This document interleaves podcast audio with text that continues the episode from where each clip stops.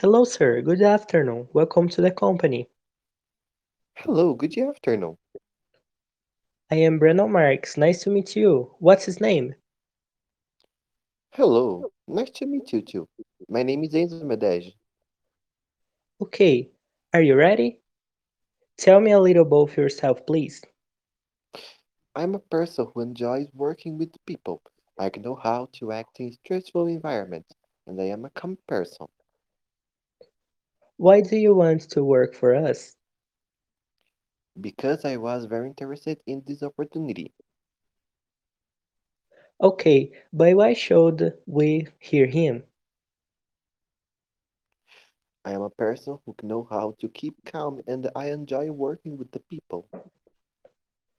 Right. Do you work well in team? Yes, Can you act with uh, leadership when needed? Yes.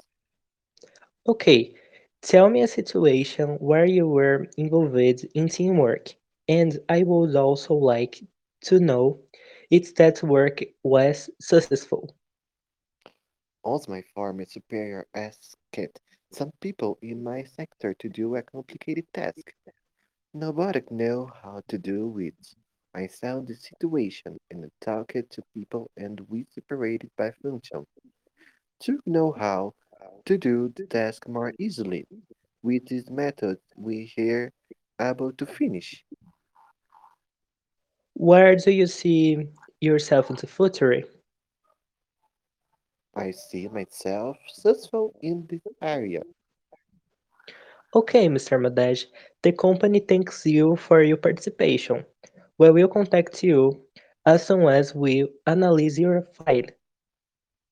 Okay, thank you, Mr. Marks. Goodbye. Goodbye.